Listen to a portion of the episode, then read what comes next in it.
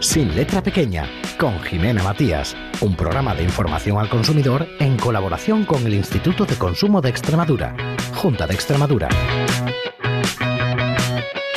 Hacer un consumo responsable, conocer nuestros derechos, ya saben que es lo que pretendemos fomentar en este programa básicamente.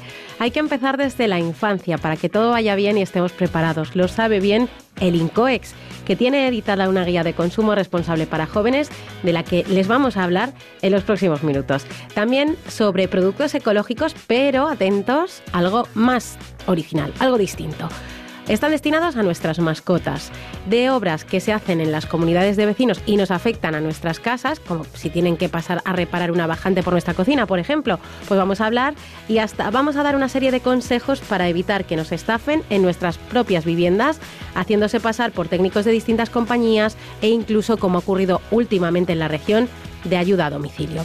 En esta tarea nos ayudan, como siempre, los mejores técnicos. Aquí comienza Sin Letra Pequeña. Hoy queremos hablarles de un recurso que tiene que ver sobre todo con los más jóvenes porque es fundamental, la educación, siempre lo decimos, en un consumo responsable desde el Consorcio Extremeño de Información al Consumidor tienen editada una guía de jóvenes por un consumo responsable de la cual queremos hablar hoy cuáles son sus objetivos, qué vamos a encontrar en ella y para hablar de todo esto como es normal, pues hemos invitado al coordinador del Consorcio Extremeño de Información al Consumidor, que es el que yo creo que uno de los mejores que nos lo pueden explicar, ¿verdad? Serafín Santás, bienvenido. Muchas gracias, como siempre, por la presentación. Lo intentaremos por lo menos. Vamos a empezar a hablar de esta guía que yo la tengo aquí delante. Si me escuchan pasar hojas, es que es muy completa porque, eh, bueno, mm, lo primero de todo, vamos a empezar por los objetivos que habéis eh, un poco definido para hacer esta iniciativa. Bueno, pues eh, el objetivo era un poco seguir los fines de la Agenda 2030 eh, acerca de un consumo responsable, sostenible, ético y de cercanía. Un poco hemos extrapolado las políticas europeas en ese sentido también, que van por la misma línea, y lo que hemos intentado es reflejarlo en una guía de fácil lectura con unos colores y unos temas que creemos en base al estudio que se hizo previamente son muy atractivos para esta población joven que, como bien sabéis y ya hemos dicho en numerosos programas, es un colectivo que consideramos vulnerable por la edad y a los que tenemos que ir formando en los actos de consumo para que cada vez sean unos consumidores cuando entren en el mercado más conscientes, más críticos y más objetivos. Y ellos tienen una serie de conocimientos previos eh, cuando inicien su actividad de compra, eh, de consumo, pues lo harán con una mentalidad que es un poco a lo mejor volver a los valores de antaño, ¿no? A pensar para qué necesito esto, para qué lo quiero, los requisitos, eh, no caer quizá en el consumismo actual que tenemos, sino hacer un análisis previo de nuestras necesidades. Es un poco esa reflexión que por el mercado y a lo que nos ha ido llevando es en lo que caemos actualmente. Hay dos personajes, Mateo y Lola, que van a ir introduciendo a los chavales, ¿no? Y, y a los que no son tan chavales, en todos estos temas importantes. Y además es que hay una frase que me encanta que habéis recogido, mucha gente pequeña en lugares pequeños, haciendo cosas pequeñas puede mover el mundo de Eduardo Galeano, que, que yo creo que más significativa no puede ser. Y ellos nos van a ir contando un poquito los temas que vamos a, a abordar en la guía, ¿no?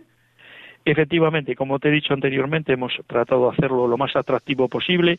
Hay muchas viñetas, muchos colores, muchos dibujos, muchas frases que hemos adaptado a cada una de las temáticas, eh, porque mm, teníamos que captar el interés de esta población. Esta población que cada día se inicia antes en el consumo, casi toda de forma online, con el incremento de riesgo exponencial que ello supone. Si ya es difícil iniciarse en cualquier acto de consumo, cuando lo haces online aún se incrementa considerablemente el riesgo. Estamos oyendo continuamente el tema de estafas de accesos eh, después de páginas web que eh, pues con un simple clic de una compra te estás poniendo en contacto con cualquier parte del mundo. Si no hacemos un análisis previo de la seguridad de esa web, de si tiene contacto, de si tenemos un problema, vamos a tener acceso a los datos. Muchas eh, incluso están sin una dirección, sin un teléfono.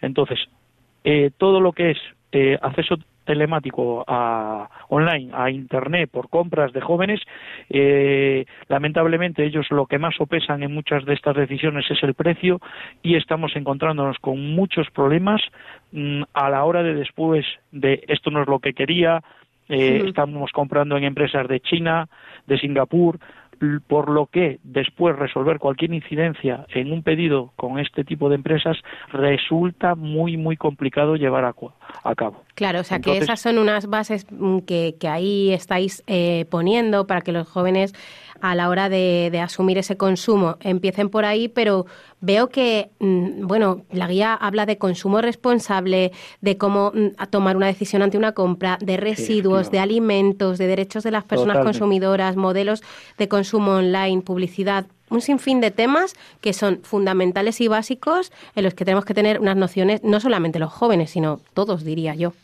Todos, sí. Bueno, hoy somos jóvenes todos. unos más que otros, la verdad, pero bueno, no, si nos puede, tú y yo nos podemos considerar todavía jóvenes. Eh, bueno, es un poco eh, sacar la parte divertida de todo esto, es. lo que pretendemos, ¿no? Eh, sí, se ha hecho muy atractivo, de muy fácil lectura, con unos cuadros resúmenes, y lo que se ha tratado, pues, como he dicho anteriormente, esa reflexión de consumo responsable y decisiones de compra que ya hemos hablado, el tema de residuos que está muy en boca y vienen muy bien formados la gente joven en ello porque es un tema que se trabaja en muchos ámbitos, tiene mucha transversalidad y bueno. Después la publicidad, la publicidad para que se den cuenta sobre todo que nada es gratis, que siempre hay algún interés detrás o publicidad, que sepamos analizarla, valorarla, qué nos intenta decir, cómo nos venden esa publicidad, la contrapublicidad, temas muy muy de actualidad hoy en día, pues para que los jóvenes tengan el recurso de análisis del mismo, los nuevos modelos de consumo online que ya he hablado también hace un momento y bueno, sobre todo después al final pues derechos y deberes que sepan si tienen un problema dónde dirigirse, cómo dirigirse y eh, las posibles opciones. Bueno, ¿qué pretendemos? Pues que tengan unos conocimientos para iniciarse en el mundo del consumo básicos que les permitan pues ser muy críticos, muy objetivos, hacer un análisis y valorar lo que van a comprar y que no sean de alguna forma engañados, entre comillas, quizás no es la palabra más correcta, pero que sepan hacer esa valoración previa. Ese es el fin y el objetivo con un lenguaje muy simple y un diseño muy atractivo. ¿Cómo llegáis a los jóvenes? Quiero decir, ¿cómo les hacéis llegar la guía? O ellos, bueno, pues pueden también, ¿dónde pueden buscarla? Sí, está en nuestra página web, saluddeextremadura.ses.es barra más a mano, en el apartado información, allí la pueden descargar en PDF y Ahora se va a poner el enlace en nuestro boletín digital de consumo y aparte se va a subir a todas las redes sociales para que llegue a la población más joven posible. Muchas gracias, Serafín, pues como siempre. A vosotros, Interesante el tema, como siempre. Perfecto. Y como dice la guía, el futuro es tuyo para todos los jóvenes que hagan esa reflexión y que comiencen a, a, formarse un poco en el mundo del consumo, al que entrarán de lleno en breve. Muchas gracias, como siempre, por la invitación.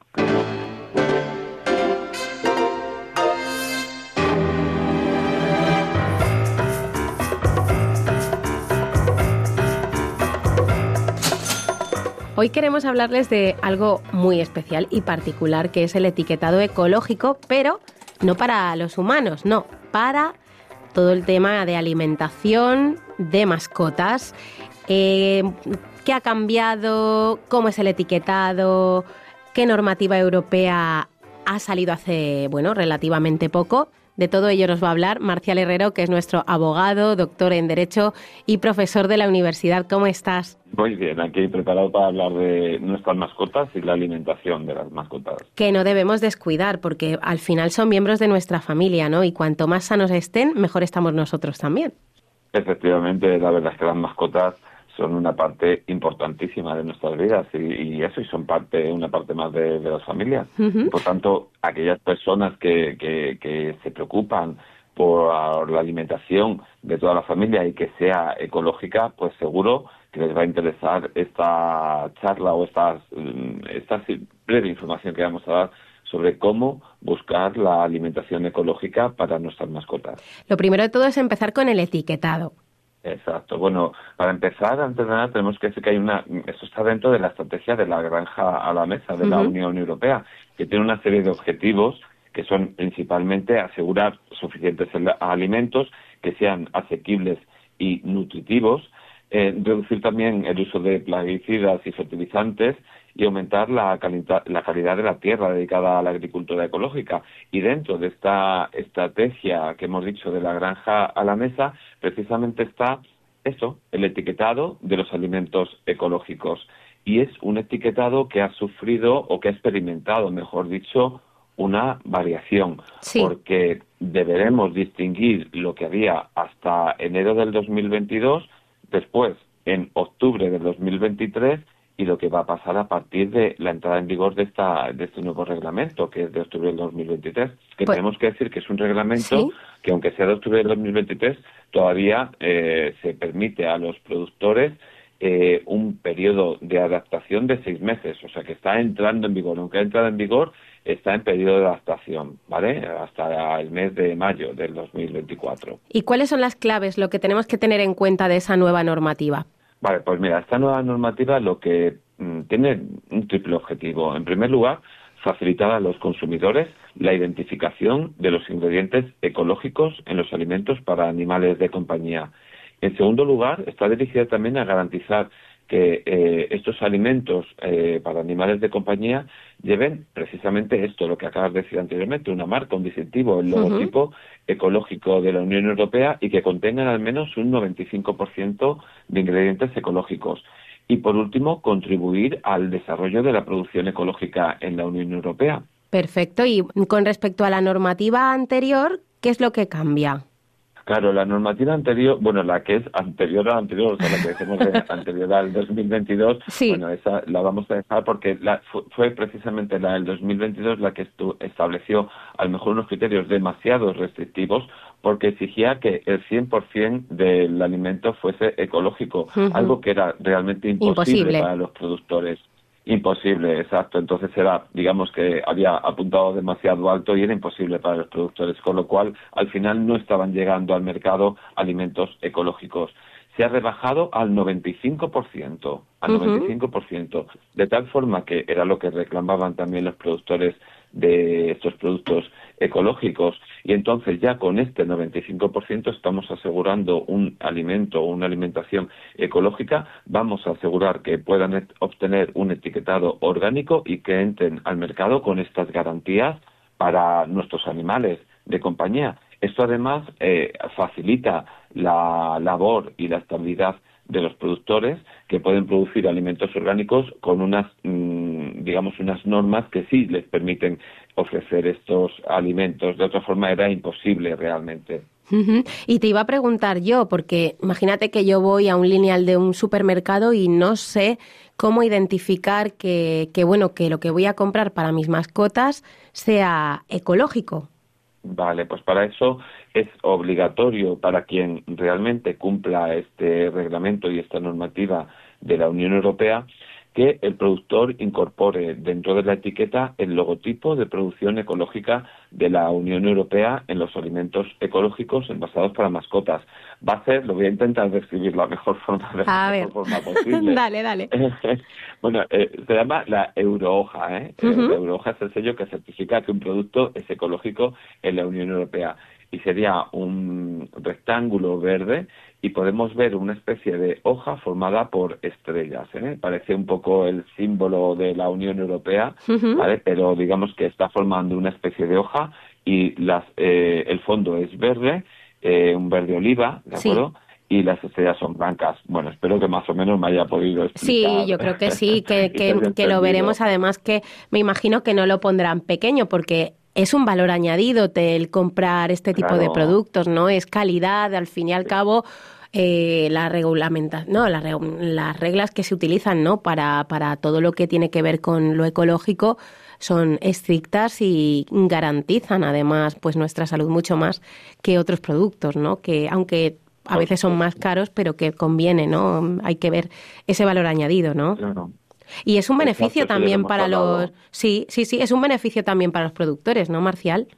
Exacto, es un beneficio para todos porque oye, también van a poder vender unos productos. Siempre hemos dicho que a veces la calidad pues también hay que pagar un poquito más en el precio. No es una regla que haya aplicado siempre al 100%, pero en determinados casos sí, porque estos, esta producción ecológica, por supuesto, es más cara para el productor, pero le va a permitir también vender los productos un con un poquito más de valor añadido. Por tanto, es una normativa que creo que beneficia a los consumidores y da unas garantías también a los productores ecológicos. Y ya para terminar, recuérdanos cuándo entra en vigor ya sí o sí, con después de esa pequeña moratoria que ha habido y demás, cuándo ya esto tiene que estar implantado sí o sí.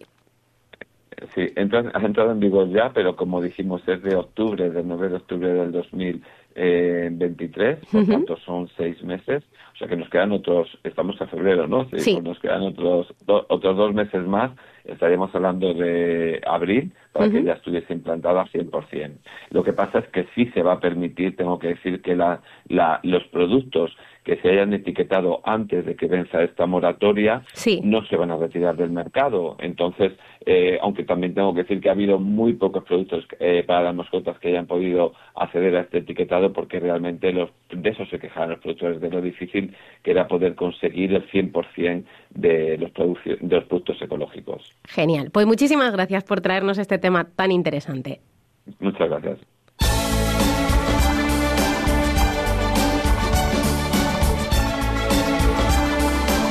Si recuerdan, la semana pasada queríamos hablarles de un poco cuál es el procedimiento que tenían que hacer ustedes si decían hacer una, decidían hacer una pequeña reforma en casa, por ejemplo, pues eh, todos esos trámites eh, que hay que avisar en la, bueno, pues en la comunidad de vecinos y en fin. Pero qué pasa cuando, por ejemplo, ciertas obras en nuestro edificio, se me ocurre, pues mejorar eh, la, no sé, la envolvente del edificio o instalar, qué sé yo, pues unas placas solares para mejorar nuestra factura de la luz y cómo pueden afectar esas obras ¿no? a, nuestros, a nuestras propias casas y a nosotros como particulares que vivimos en comunidad. Bueno, esta madeja, así que me he hecho un poco de lío al contarlo al principio, la va a deshacer nuestra querida Teresa Lechado, que ya saben todos ustedes que es la presidenta de honor del Colegio de Administradores de Fincas de Extremadura. ¿Cómo estás, Teresa? Estupendamente encantada de estar con vosotros. Vamos a hablar de cómo afectan las obras en, nuestros edificios a nosotros mismos, los comuneros, ¿no? Por decirlo de alguna manera. Pues sí. Eh, ya dijimos la semana pasada que mm, las obras pueden ser siempre un, un centro de conflicto entre, entre propietarios. Esto también eh, se produce y además yo creo que un poco crecido cuando una obra que tiene que realizar la comunidad de propietarios afecta directamente a una o varias viviendas, teniendo que entrar dentro de estas viviendas para poder llevarla a cabo. Claro. Eh, en principio, ningún propietario puede negarse a que se realicen obras comunitarias en su casa, ni el paso, ni pasar a través de ella. Entendemos que, aunque esto ocasiona una molestia, también tenemos que entender que cuando se realizan estas obras comunitarias, en parte eh, privativas o a través de las viviendas, se realizan por fuerza mayor y por el bien del conjunto de, la comunidad y normalmente, vamos, normalmente no, siempre eh, cuando no hay otra forma de llevarla a cabo sin necesidad de ocasionar este perjuicio ni crear ningún tipo de servidumbre. Claro, o sea que primero tenemos que saber que debemos dejar pasar a los obreros por nuestra casa si hay que hacer obras en la comunidad. Claro, efectivamente, estas obras quedan especificadas perfectamente en el artículo 10 de la Ley de Propiedad Horizontal y son las necesarias para el adecuado sostenimiento, conservación del inmueble eh, y de su servicio, eh, de manera que el edificio reúna las condiciones necesarias de habitabilidad, estanqueidad y seguridad. Perfecto. Eh, las reparaciones pueden ser tanto ordinarias como extraordinarias. Normalmente estas reparaciones se aprueban a no ser que por la urgencia o por el peligro que entrañen, pues, por ejemplo, eh, que se esté cayendo una cornisa de una fachada, claro. Eh, se aprueban siempre, se tienen que aprobar en junta de propietarios. Y en estas juntas de propietarios, que para que no haya ningún tipo de problema, se recomienda que vayan avaladas por un informe pericial en el que se determine en qué va a consistir la obra, qué viviendas se van a ver afectadas, qué tiempo de ocupación va a haber en esa vivienda y que realmente quede demostrado de alguna manera, porque no hay otra forma de, eh, de, llevarla de, llevarla a cabo. Esto por una parte, pero por otra parte viene verdad que si eh, se tiene que permitir la entrada en la vivienda, después la comunidad es responsable para que eh, la vivienda quede en el mismo estado que tenía antes del inicio de la obra, con lo cual la comunidad tendrá que resolver cualquier desperfecto que ocasione. Esto pasa muchas veces eh, con independencia de que ahora lo, si quieres lo desarrolle un poquillo más. Esto pasa muchas veces cuando la comunidad, por ejemplo, tiene que hacer cualquier reparación de un bajante. Uy, eso es muy típico, ¿no? Esas inundaciones que se producen en casa de repente porque ya sea, bueno, tiene cierta edad, ¿no? El edificio a lo mejor. Efectivamente. Y entonces, ¿qué es lo que pasa? Pues normalmente estos bajantes van por cuartos de baño y cocina, que suelen estar alicatados. Eh, hay veces que el copropietario no tiene eh, azulejos para reponer. Eh, ¿qué, ¿Qué pasa? Lógicamente, muchas veces, bueno, no es lógico, pero es verdad que muchas veces el comunero dice, si no me das un documento que acredite que te vas a hacer responsable y que me vas a alicatar todo el cuarto de baño después, o si no encuentras azulejos similares, no te permito la entrada. Bien, eh, yo en estos casos que se dan de verdad con muchísima frecuencia, lo que recomendaría, porque claro, una obra que a lo mejor se puede resolver eh, por 300 euros, pues si ya tienes que alicatar un cuarto de baño completo, eh, desmontar sanitarios, volverlo a montar, en fin, que ya es una obra mucho más compleja, tendría un coste bastante más elevado. por lo cual recomiendo que cuando las comunidades de propietarios, y me imagino que así se también lo recomendará a su administrador de fincas colegiados, cuando el, eh, las comunidades vayan a contratar un seguro de comunidad, pues que incluyan la cobertura de daños estéticos, porque es muy importante. Claro. Porque si eh, la comunidad tiene esa cobertura en su seguro, pues no va a haber ningún problema, porque si después es necesario alicatar el cuarto de baño, se va a dicatar sin ningún tipo de perjuicio económico para la comunidad de propietarios. Buen consejo importante porque además, claro, tú imagínate, no te van a poner un parche ahí distinto en tu baño, ¿no? no, y, desgraciadamente pasa con mucha frecuencia porque tú puedes tener azulejos para reponer o a lo mejor quieres eh, acepta una modificación de tu diseño, decir, bueno, pues si me rompe estos azulejos y me coge a lo mejor delante de la vitrocerámica, pues ahí pongo, yo que sé, otro tipo de, otro tipo de, de acabado y, y, me sigue quedando esto bien. Pero claro, si no es el caso que te coge en la otra punta de la cocina, del cuarto de baño, evidentemente un parche, pues como que eh, no, no, no lo van a admitir y no lo van a admitir y, y además con, con razón, ¿no? Bueno, Teresa, pues yo creo que interesante esa recomendación con la que nos quedamos.